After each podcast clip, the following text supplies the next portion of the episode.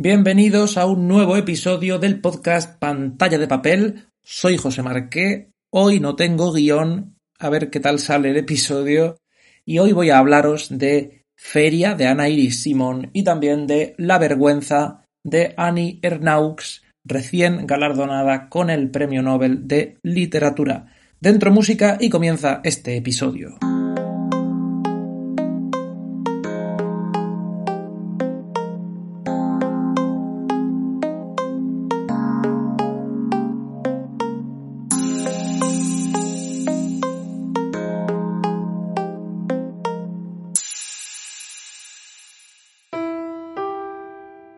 Antes, el único sitio donde podías comprar juguetes o montarte a los caballitos o comerte una hamburguesa era la feria, y ahora mira.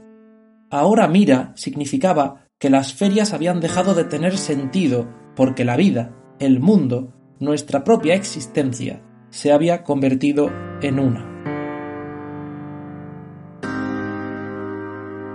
El año pasado, en 2021, Feria se convirtió, contra todo pronóstico, en un éxito de ventas, un éxito que continúa ahora, aún hoy, un año después, dos años después de su publicación o de su edición. La portada, la verdad es que es atractiva, a mí me gusta bastante, pero me parece aún más atrayente el tema, el discurso de la autora que encontramos en sus páginas. Ana Iris Simón echa un vistazo a su infancia, al pasado, a sus raíces, que son también las nuestras. Así comienzo mi post hablando del, o mi publicación, mejor dicho, ¿por qué usar la palabra post pudiendo utilizar publicación? Mi publicación en mi cuenta de Instagram, arroba pantalla de papel, comentando la obra Feria de Ana Iris Simón, y la, comento ahora, pese a haber leído el libro hace ya más de un año, porque creo que venía a cuento para poder comentar otra novela que es aún anterior, pero que acabo de terminar de leer. La terminé anoche, la noche anterior a la grabación de este episodio, que es la obra La vergüenza de Annie Ernaux, que os he dicho que voy a comentar. Pongo una frente a la otra por los temas que se tratan, por la manera en la que se tratan y por el, germen de la obra. Son dos, dos obras muy distintas. Para empezar, Feria creo que se califica como ensayo, creo que se, entiende que es un ensayo, no es una novela, evidentemente, y tampoco es un relato. Eh, se dice que es una oda a, la España que ya no existe, pero en cualquier caso no es una novela. No se entiende en ningún momento ni se deja em, caer la idea de que sea ficción. Al revés, nos está hablando de su infancia, de sus padres, lo hace desde la nostalgia, eh, lo hace con una mirada que, va alegrándose y que va bebiendo y nutriéndose de él para sobrellevar las penas del presente, digamos, y para cuestionarse lo, establecido, la panacea que se nos ha vendido, algunas formas de, de enarbolar las banderas y demás, para criticar la modernidad, o por lo menos la parte absurda de la modernidad, y para, para plantear una perspectiva distinta a la que por lo general vemos y tenemos. Al menos muchos de nosotros estamos más acostumbrados a, a otros discursos, a otras formas de, ver el mundo, de ver la sociedad, eh, que son opuestos, en muchos casos, a, lo que nos da Anaís Simón en, Feria. También por eso quizá se ha vuelto una, una obra tan popular que ha generado también tanta polémica, hasta el punto de que mucha gente se dedica a lanzar improperios, a etiquetar de forma vasta y, burda a la autora con cosas que no pueden estar más alejadas de, la realidad, como, como, acusarla o calificarla de, de fascista o, de facha, que a esto decía también en Instagram y me, parece curioso comentarlo, que en el propio libro había una afirmación que voy a sacar de contexto eh, para cuando esa, hay gente que, que continuamente llama facha fascista a todo lo que se le opone en cualquier momento o no le da la razón de forma directa, muchas veces puede que le dé la razón, pero esa persona no lo sabe porque no se molesta en, leer un poquito lo que le está diciendo la otra persona o en, entender nada y directamente le llama facha o fascista sin, sin, venir a cuento. con respecto a eso, Ana Simón en su propia obra eh, dice, si todo es fascismo, nada lo es, que es algo que también podíamos eh, ver y que trataba directamente ese tema a, a, Saló, creo que se llamaba, en la obra Todos nazis, este dibujante de, cómics. Eh, si todo es fascismo, nada lo es, nos dice Ana Iris Simón, y añade algo muy importante que es fascistas fueron los que llevaron a mi bisabuelo a la cárcel y luego al exilio. Y no cuatro neocones en Twitter y en el Congreso. Esos no son fascistas, esos serán imbéciles, serán estúpidos, eh, serán idiotas, pero no, no, son realmente fascistas. También dice, y ahora ya lo voy a, decir de cabeza, por si, si, no lo encuentro en el libro, tengo aquí el libro en la mano, lo estoy abriendo, eh, si no, no, lo voy a encontrar. También dice, esos del Congreso, esos de Twitter, no son capaces de hacer cosas tan, tan grandes, tan drásticas, tan lamentables como las que hacen realmente o hicieron realmente los fascistas. Y, y se escuda diciendo esto, no lo digo yo, lo dice Pablo Iglesias, que fue también quien, en ese momento, eh, cuando aún estaba en el Congreso, antes de su gran salto a la cadena SER, eh, cuando dijo aquello de vosotros no sois fascistas, no sois capaces de hacer lo que hacían ellos. Si todo es fascismo, nada lo es. Ahí estoy de acuerdo con, con, con Ana Iris Simón y con muchas de las cosas que dice, pero no con todas. Porque un libro, y más aún un ensayo como este, que además se deja llevar por la nostalgia, y eso quizás sea el punto débil, y a veces hace afirmaciones quizás relacionadas con otros ámbitos en los que no controla la autora, como la economía, que son bastante cuestionables y que ya otros se han encargado de, desmentir. En esas cosas creo que mete la pata, creo que se pincha un poco el libro, pero que en otras está bastante bien por las reflexiones que hace, por cómo se plantea realmente su propia vida y cómo lo muestra en el libro cuando ella eh, se da cuenta del empleo basura que tiene que le han vendido como el éxito, irse a la capital, compartir piso y dedicarse a teclear muchas horas eh, por cuatro duros. Y, dice, pues la vida que tenían mis padres e-, era mucho mejor. Empieza la, la novela, empieza, bueno, la novela, empieza la obra, Feria, lo voy a, a leer. Empieza diciendo, me da envidia la vida que tenían mis padres a mi edad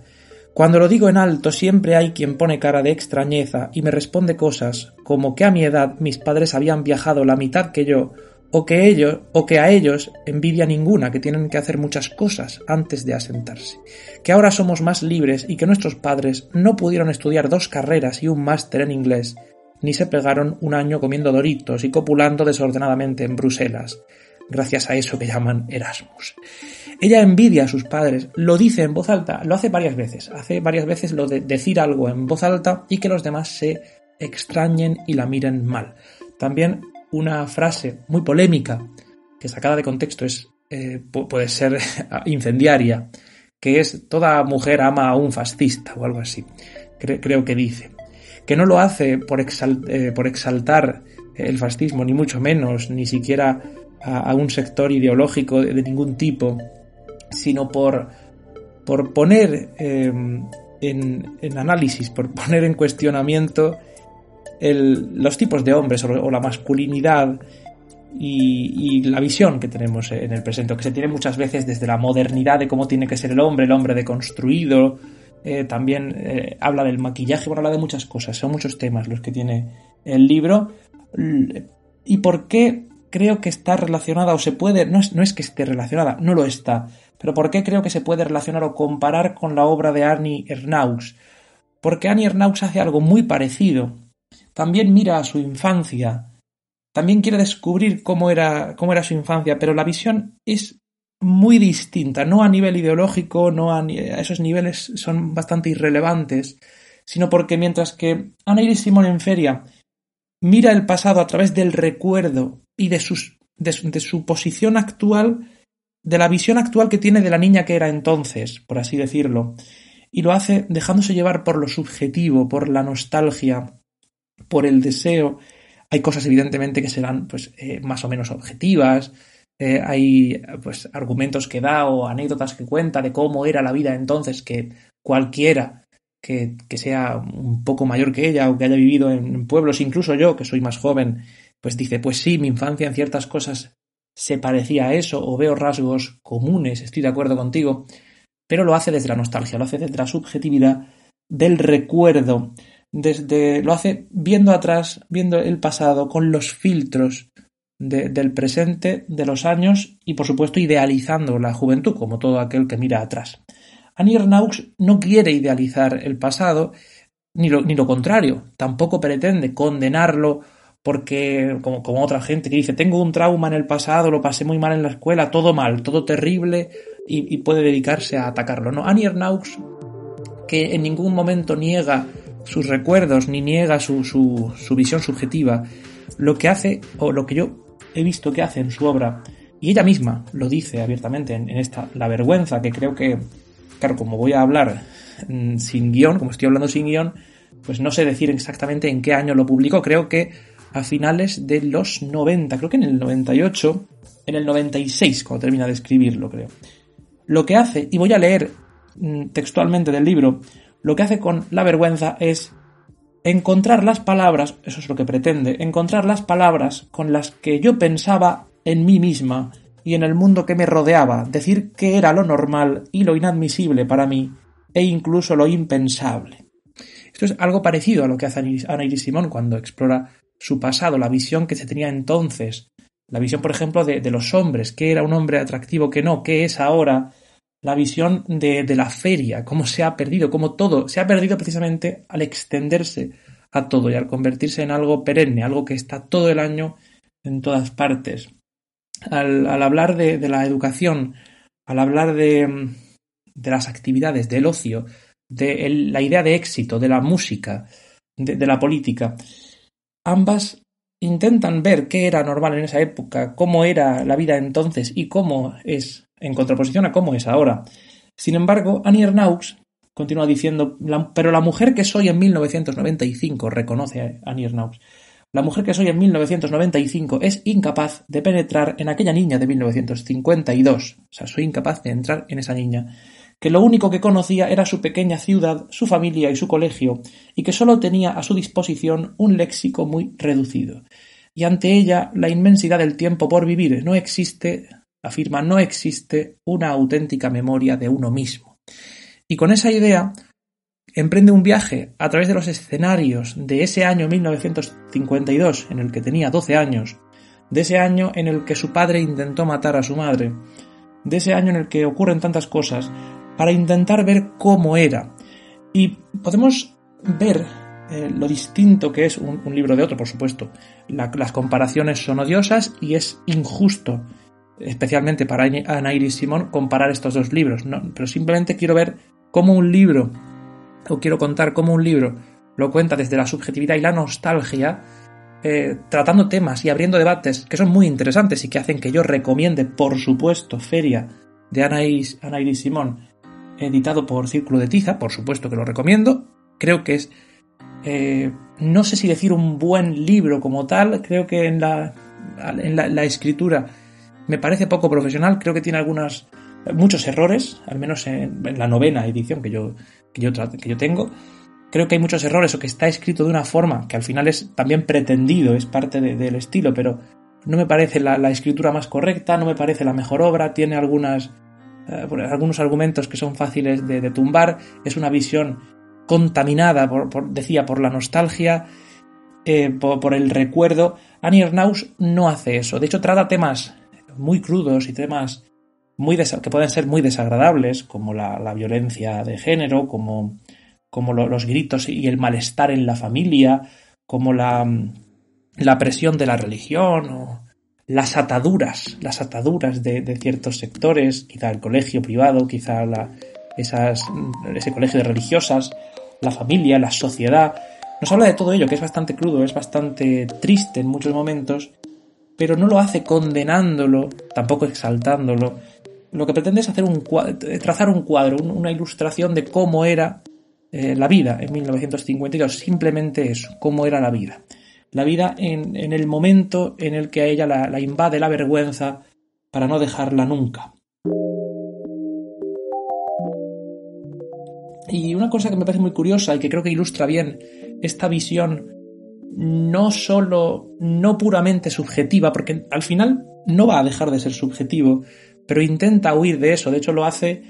eh, introduciendo algunos párrafos entre paréntesis, que son su visión, su pensamiento, su recuerdo y separándolos de lo que son las enunciaciones o las,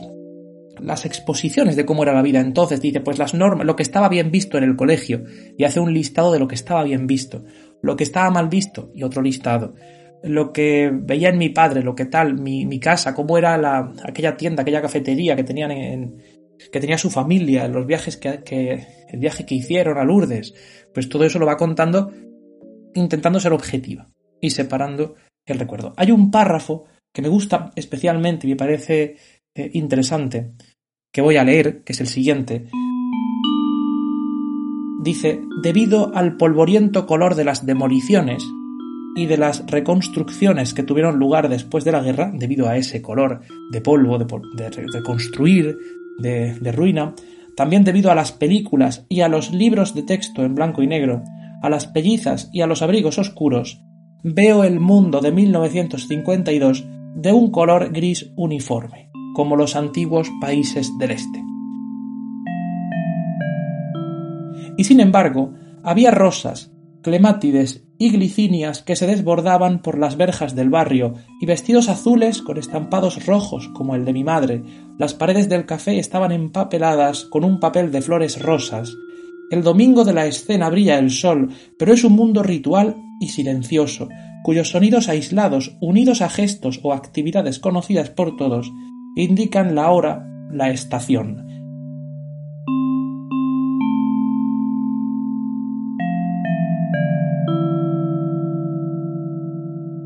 En su recuerdo, es un mundo silencioso, es un mundo gris, uniforme, como los antiguos países del este. Que sin embargo había color, estaba lleno de color. Eh, y te pone varios ejemplos, el vestido de mi madre, el papel de las paredes, las flores del barrio, todo era colorido. No, no percibe el pasado o intenta no percibirlo a través de los filtros, viéndolo con filtros y con una visión del presente, sino separar esa visión de, cómo era realmente el pasado. Otro ejemplo es, eh, y además es muy interesante, es especialmente interesante este libro, me ha gustado mucho porque Salvando distancias, es una autora francesa y te está hablando de cuando tenía 12 años, es mujer francesa y te está hablando de 1952. Yo que soy un hombre español y que cuando tenía 12 años estábamos en, los 2000, em, no veo tanta diferencia con respecto a mi vida, más allá de, por supuesto, yo no me crié en una sociedad eh, de posguerra o en reconstrucción después de la Segunda Guerra Mundial. Eh, yo no me crié no, no, no me eduqué en un colegio privado de, religiosas, ni mucho menos, pero hay ciertos aspectos de esa vida de, de, pueblo, por así decirlo, mm, que mm, con los que puedo identificarme, con los que puedo reconocer y con los que puedo eh, ver también mi pasado. Con los dos libros, tanto con Feria como con La vergüenza de Annie Ernaux, puedo hacer una visión eh, retrospectiva, puedo mirar a mi infancia, puedo... Y lo mejor es que ambos eh, plantean debates y sacan temas interesantes. Creo que en, el sentido de plantear debates, debates de actualidad, Feria es... Eh, lo hacen mejor porque va directamente a plantearte los distintos temas, a contradecirlo, a contradecir lo que es el discurso general, a hacer la contra y a ganarse enemigos, por desgracia, mientras que La vergüenza busca más ser un relato de 1952 eh, de su vida particular que a su vez se convierte en, la vida de todos los lectores. Y casi diría yo, independientemente de la edad que tengan. Casi porque al final hay, muchas, hay mucha distancia, como decía, eh, de, su visión a la mía, pero hay cosas que, que hacen que uno no lo perciba, no lo lea como el relato de una niña concreta, ni tampoco es su vida, es realmente o forma realmente una especie de novela. La vergüenza no lo calificaría como ensayo, es más como novela. Otra cosa es que sea autobiográfica, eh, en todo o en la mayoría de lo que nos cuenta, y quiero seguir leyendo la obra de Annie Ernaux. No pensaba hacerlo cuando eh, vi en directo cómo bueno, anunciaban el ganador del Premio Nobel de Literatura. No me interesé. Dije, a ver, yo no voy ahora a, a ser el que lo lea el que lea su obra recién ganada como si tuviera que cumplir rápidamente y para poder decir que la he leído, no me interesaba, pero he tenido la suerte de poder eh, conseguir la vergüenza de que llegue a mis manos. Digo, voy a leerlo, es un libro muy corto y además me he apuntado a un, a un grupo, lo que llaman lectura conjunta, que se comenta por Telegram un libro conforme se va leyendo en grupo y es su, su, obra Los años, que dicen que es la más compleja y, la más eh, recomendada o destacada de, la autora. Así que vamos a ver, voy a seguir explorando esta autora. La recomendación de hoy, como hacía en Instagram, Feria de Ana Iris Simón, editado por Círculo de Tiza. Creo que también Alfaguara eh, lo ha editado al final, a raíz del éxito. Y también eh, La vergüenza de Annie Ernaux. En general, toda su obra, ya que ha ganado el premio Nobel y que, y por lo que parece, son obras muy breves, eh, hay un estilo bastante claro, entonces creo yo, si esta me ha parecido tan interesante, me ha gustado, me parece recomendable, he subrayado muchas cosas y me ha supuesto una buena experiencia, pues quizá también lo sea para vosotros, esta y cualquier otra. Eh, ¿Por qué he comenzado con esta? Aparte de porque haya sido la que me ha llegado a las manos y la que he tenido suerte, porque he ido buscando esta, eh, precisamente esta, porque al ver la sinopsis, gracias a una cuenta de Instagram cuyo, cuyo arroba no recuerdo, que ponía la portada y te daba un poco de información. Tantas páginas eh, trata sobre esto. Esta otra, tantas páginas, trata sobre esto.